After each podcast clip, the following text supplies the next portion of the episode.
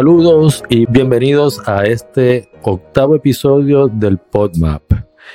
Eh, aquí estamos eh, nuevamente el profesor Efraín Vázquez Vera, catedrático del recinto de Humacao de la Universidad de Puerto Rico, y este que le habla Juan López Bauzá, escritor de este país.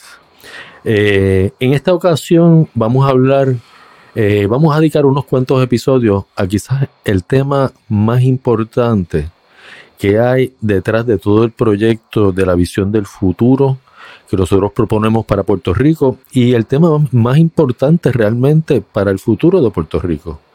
Y nos referimos al tema de la economía. Eh, vamos a estar dedicando varios programas al tema de la economía, por, pues como dije, por la relevancia que tiene para el futuro de nosotros en este país.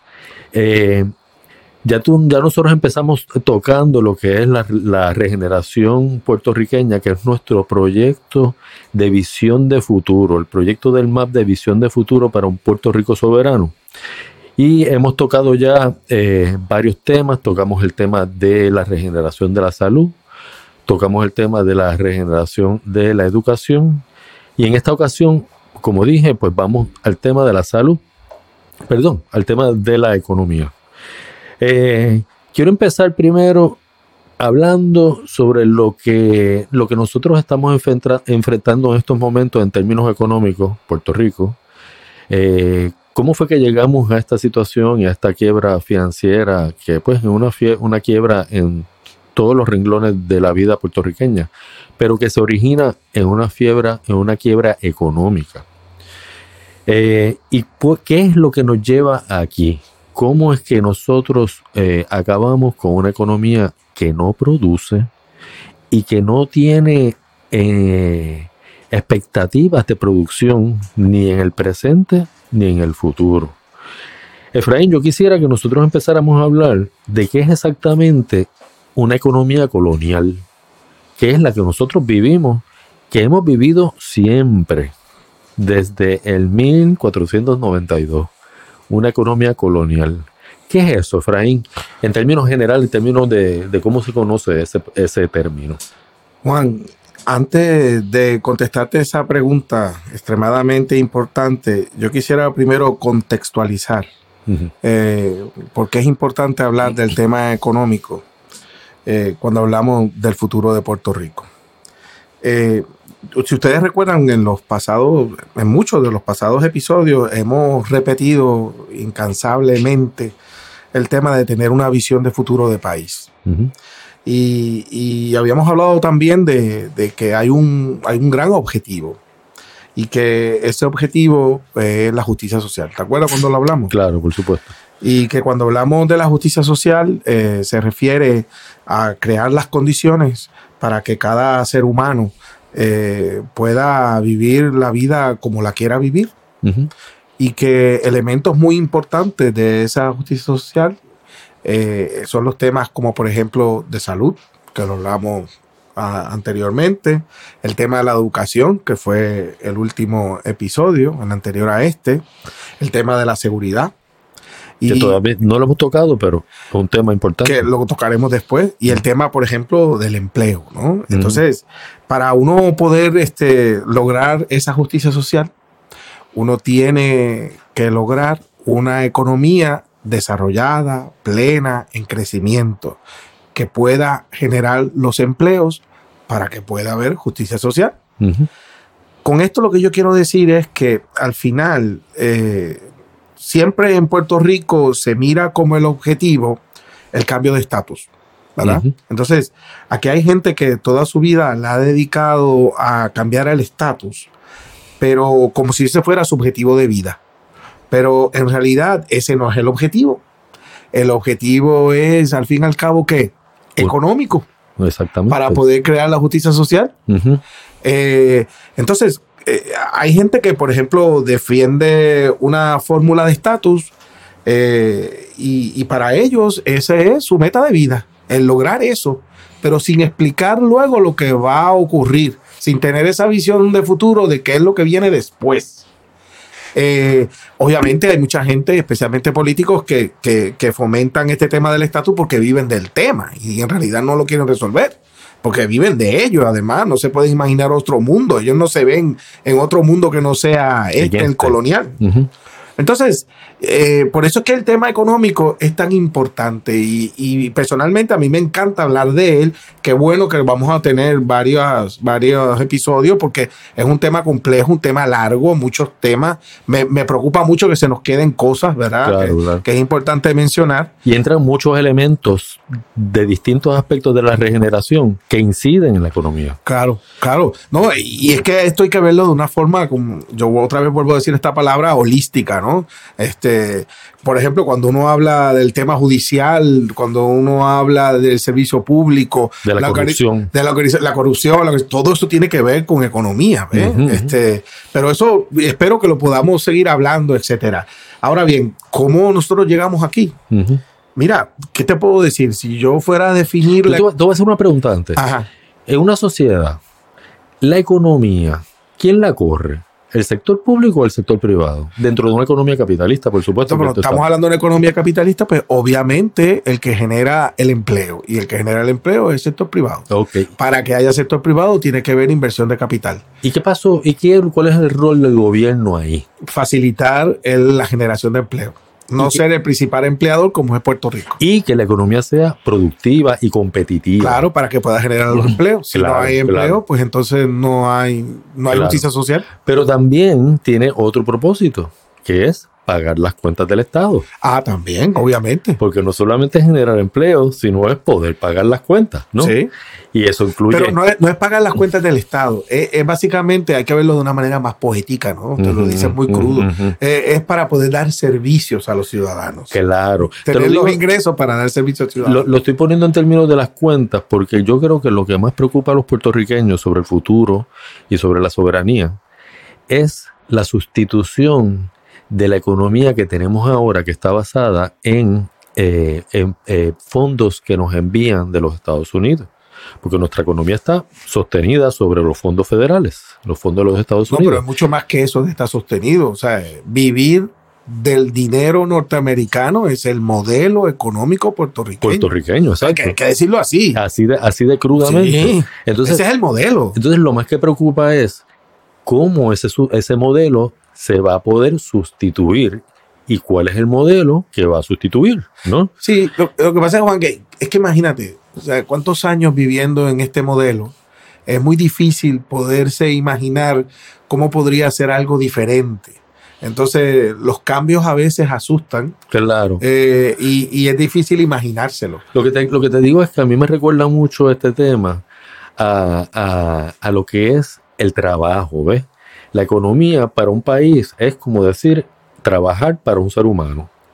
Me recuerda mucho esa metáfora que tú hablas mucho del joven y el padre.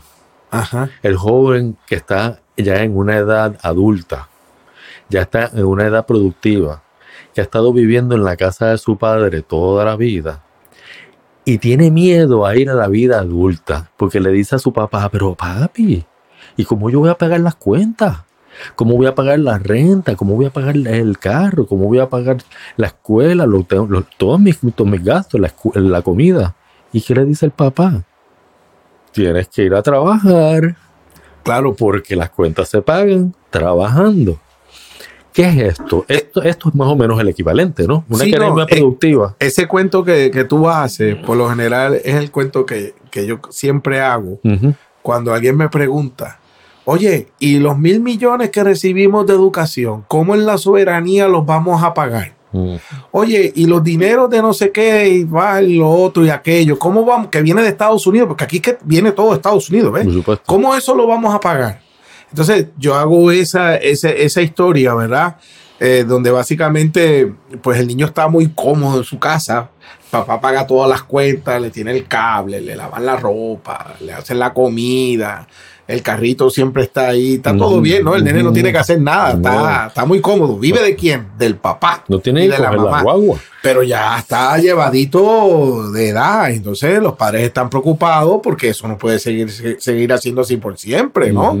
Y los papás quisieran que el niño, pues, se, bueno, ya el joven adulto se fuera de la casa e hiciera su vida, que se ponga a trabajar y que se busque, ¿verdad? La, la vida. Pero el nene está cada vez más encerrado en el Claro, cuarto. pero, los pero el problema está que a los papás les da miedo de poder decírselo, ¿no? Porque si se lo dicen muy crudo, ellos temen de que el hijo pues se sienta de que lo están votando, que no quieren verlo más. Entonces, el planteamiento de los padres es cómo salimos de él y quedamos bien. ¿eh? Ay, lo ideal sería que el nene, por iniciativa propia, ¿verdad? Diga, papi, yo creo que ya ha llegado el momento, ¿verdad? Que yo ponga mi, mi, mi nido, mi nido propio y que salga a la vida, ganarme la vida, etcétera.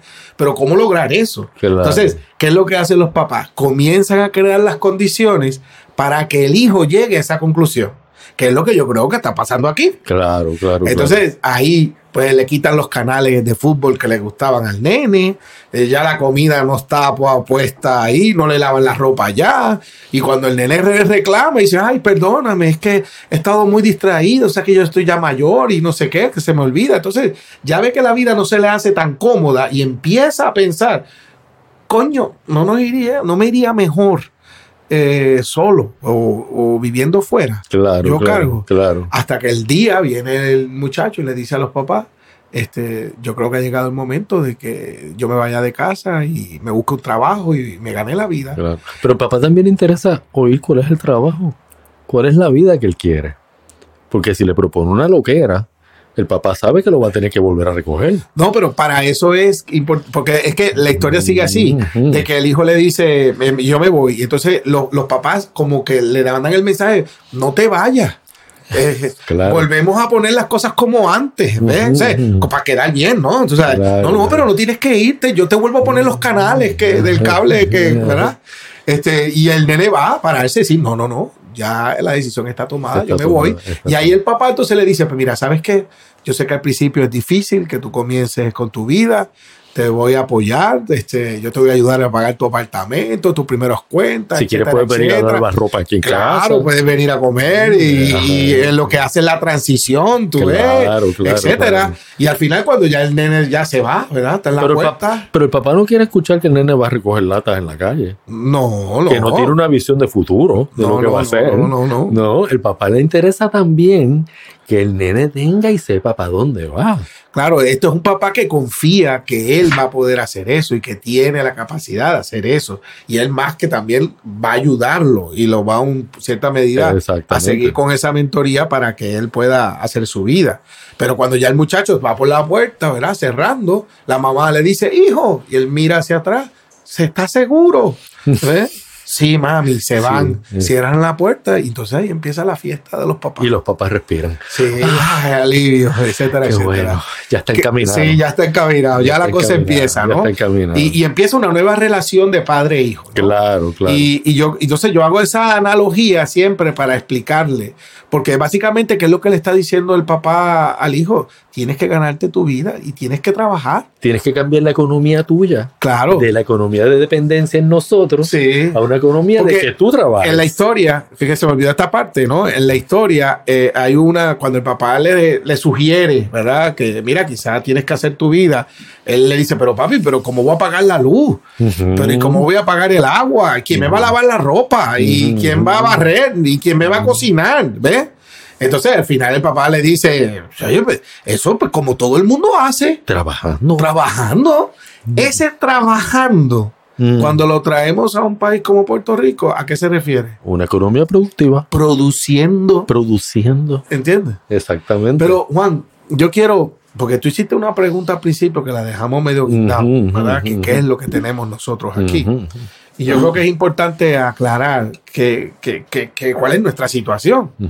Y, y- y obviamente ya hemos hablado, ¿verdad? Introducimos el tema de la economía productiva y hay que aclarar que, que la economía puertorriqueña no es una economía productiva. Es una economía casi selvática en las cavernas. Como toda buena economía colonial, ¿verdad?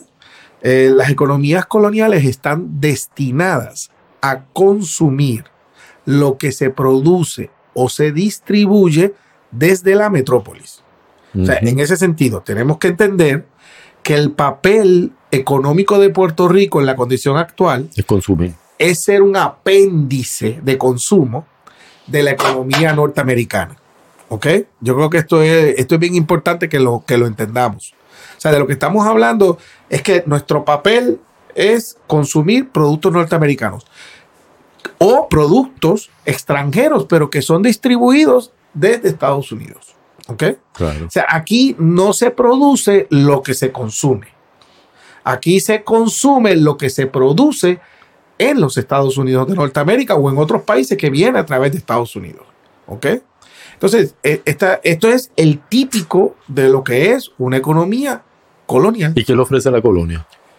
A la colonia en cierta medida le consume esos productos y obviamente le, le crea una riqueza a esa economía productiva norteamericana. Y le ofrece materias primas también si las tiene. Mm, eh, Claro, pero en este caso nosotros no tenemos esas materias primas. En este caso, en todo caso, lo que nosotros le ofrecemos es trabajadores, ¿no? Gente educada Gente educada que vaya a trabajar. a trabajar. Exacto. Pero, pero yo creo que es bien importante que entendamos que eh, no podemos medir la economía puertorriqueña con otras economías de otros países que son productivas. Aquí a la gente le encanta hacer esas comparaciones y a mí me molesta un montón porque eso es comparar chinas con botellas. Claro. Cuando empiezan a decir, aquí en Puerto Rico tenemos que hacer como hace Irlanda, como hace Singapur, como hace fulano, como hace Mengano. Miren gente, todos esos países tienen soberanía y tienen una economía productiva. Claro. ¿Sabes? Eso es básico y fundamental. Claro, porque aquí vamos al tema, Efraín, que es cuál es la relación entre la soberanía y la economía productiva. Claro, y, es, que, es precisamente la soberanía es lo que nos va a permitir a nosotros el tema de la economía productiva. ¿ves? Entonces, ahora nosotros como, como economía, es una economía colonial quebrada. O sea, en otras palabras, el sistema económico colonial colapsó, quebró. ¿Ok? Y quebró, y quebró, y voy a hacer un pequeño resumen sobre esto. Y quebró porque en la medida que la economía no es productiva y el sector privado que se supone que la corre no puede competir porque no puede producir. Claro. Y por lo tanto el sector privado no puede proveerle al a la ciudadanía la cantidad de empleos que la ciudadanía necesita. Entonces, ¿qué hace el gobierno? El gobierno tiene que entrar y crecer para poder absorber a toda esa, todos esos trabajadores que la economía privada no le provee porque no puede competir. Entonces, el, el- el gobierno crece y crece y crece y crece y la economía no produce suficiente para pagar las cuentas del gobierno. Y entonces el gobierno tiene que entrar en una tarjeta de crédito, Ujú. a pagar con tarjeta de crédito. Y nuestra quiebra es que llegamos al límite del crédito Sí. y ya no nos prestan más, pero no tenemos economía productiva para sustituir. Así que esta es la quiebra, esta es situa- la situación presente nuestra. Ajá, y, y- y- además de hacer una quiebra económica y financiera, eso ha llegado a ser, y es lógico porque un efecto dominó a una quiebra política, a una Claro. quiebra moral y a una quiebra social. Porque esta quiebra que hoy es tan aguda no fue aguda antes? O sea, ¿por qué, por qué si uno ve 20 años, 30 años, ¿verdad? Parecía en los años 90 que en Puerto Rico había un boom, ¿verdad? Todo esto tiene que ver porque había un sistema para mantener artificialmente la economía colonial puertorriqueña, que son las famosas 936. Claro.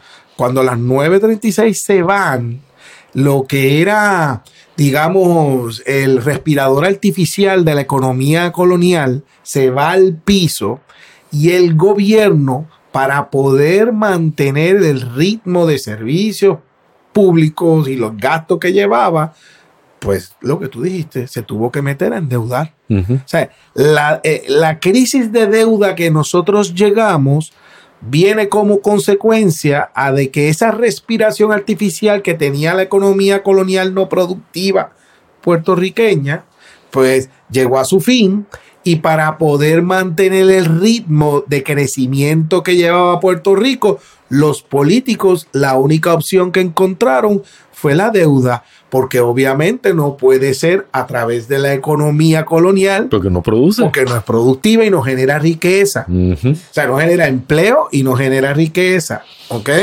La riqueza es importante porque es para la inversión y el empleo es lo que permite la justicia social. Claro. Entonces, como has visto, ha sido como, no sé, como, como un andamiaje perfecto para lo que es el colapso de un sistema colonial.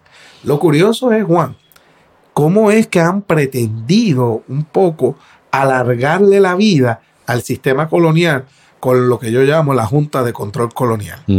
Y los famosos ajustes de deuda, etcétera, etcétera, que de ajustes de deuda no tienen nada, ¿no? Que, que inevitablemente están destinados al fracaso. Si algo puede estar seguro el puertorriqueño, es que en los próximos años nuestra situación, nuestra quiebra del sistema, ¿no? Con todas las quiebras, se va a poner peor. Porque lo que han aprobado no es una solución. Es, digamos, un parche, un remiendo. O sea que en Puerto Rico todo es parche y remiendo. Claro. Y cuando tú comparas lo que se hizo aquí con la deuda nuestra, con lo que se ha hecho en otros lugares con la deuda, es que tú llegas entonces a la conclusión de que la economía puertorriqueña colonial no tiene salvación. Claro, claro. Y de hecho, pienso yo, ¿verdad?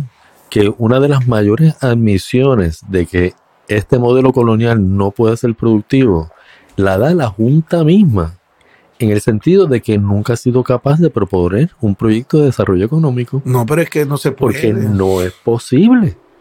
Eh. No es posible. El gobierno de hoy pero, pero todavía estamos esperando el, plan de desarrollo económico de, Manuel Sidre, que lo, prometió, hace tres meses. No, pero es que el modelo ya está, que es vivir de cuento de, del dinero norteamericano. Ese es el modelo. Pero lo que te quiero decir es que yo creo que la Junta en realidad nunca vino aquí con el propósito de crear desarrollo económico, sino de un poco de cuadrar la chequera y que, lo, y que aquellos, ¿verdad? los bonistas, pues puedan cobrar. Pero yo, déjame mencionarte, porque yo creo que es bien interesante este tema de, cómo se tratan las deudas en otros lugares del mundo. Eh, lo primero es que tiene que haber una reforma institucional. O sea, si, si, si tú tienes unos elementos que te llevaron a la quiebra y esos elementos tú los dejas igualitos y no haces ningún cambio, te, llevan a la quiebra. Te van a llevar a la quiebra nuevamente. ¿Ok? O sea, esto, esto, esto es básico. ¿Ok? Por eso es que a cada país que anda en una reajuste de deuda, una de las cosas que se le exige es que tiene que hacer unas reformas institucionales que van desde temas de impuestos, organización territorial, eh, organización del gobierno, salarios, pensiones. tiene que hacer todas estas reformas. Ese es el primer elemento.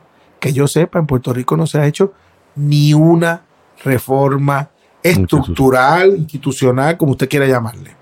Número dos, tiene que haber un buen corte de deuda un buen corte de deuda. Cuando uno pregunta aquí, yo tengo un amigo que es político y me dice, contra Efra, pero es que el corte de deuda fue significativo, fue alrededor de un 80%. yo no, no, lo que fue cortó un 80% es el pago de la deuda, no de la deuda. De la deuda lo que se cortó fue un 50% aproximadamente nada más, la mitad. Y eso, dice, ah, pero eso todavía suena mucho. Bueno, cuando tú comparas los cortes de deuda que se le hacen a otros países de un 60, 70, 80, incluso un 100%, un 50%, parece ser que no es suficiente. No, una clavada. Eh, oh, y además de, o sea, ya hemos dicho, reforma estructural, aquí no ha pasado, un corte de deuda heavy, como dicen, que aquí tampoco ha pasado, el otro, el otro elemento importantísimo para que, para que este tema de la deuda funcione es que tenemos que entender lo siguiente. Eh, uno puede hacer todas las reformas y los cambios que aquí no se han hecho. De igual manera, uno tiene que hacer los cortes de deuda eh, que hay que hacer, pero uno tiene que invertir. Eso quiere decir dinero fresco. ¿Ok? Y ese dinero se tiene que invertir en dónde, en qué, en el sector productivo, que es lo que genera riqueza y lo que genera empleo. Y así es que se sacan a los países fuera de sus crisis de deuda. Por ahí ese amigo mío político me dijo, ah, pero aquí vienen los fondos de María y de los terremotos y lo del COVID. Primero que esos son fondos coyunturales que responden a, eh, digamos, reconstrucción. O sea, cosas que se rompieron, cosas que se destruyeron, que hay que reconstruir. Eso no es dinero fresco que se invierte en el sector productivo. Ninguno de estos tres elementos que yo he mencionado son elementos que, que, que se han dado en Puerto Rico para atender el tema de la deuda. Y por eso es que la conclusión es que aquí la deuda en Puerto Rico o el sistema económico puertorriqueño no va a, va, a empeorar en los próximos años.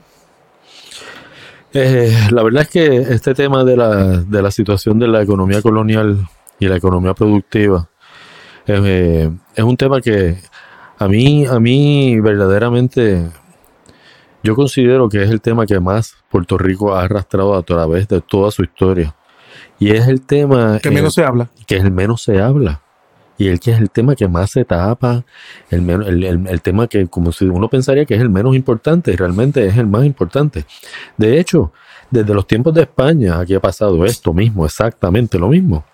Y Puerto Rico ha sobrevivido todos estos tiempos a través del contrabando.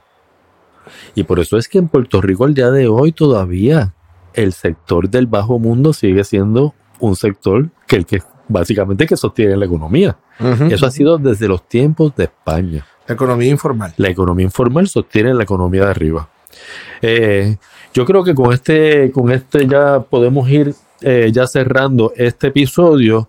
Eh, yo creo que era importante. Ha sido una buena introducción. Que sea, sí, ha sido una introducción primero para nosotros entender bien en dónde estamos parados en términos económicos, cuál es la situación actual y qué es lo que se propone dentro del actual esquema colonial y ahora entonces en el próximo episodio vamos a entrar de lleno a lo que sería una economía productiva dentro de la soberanía nacional de Puerto Rico.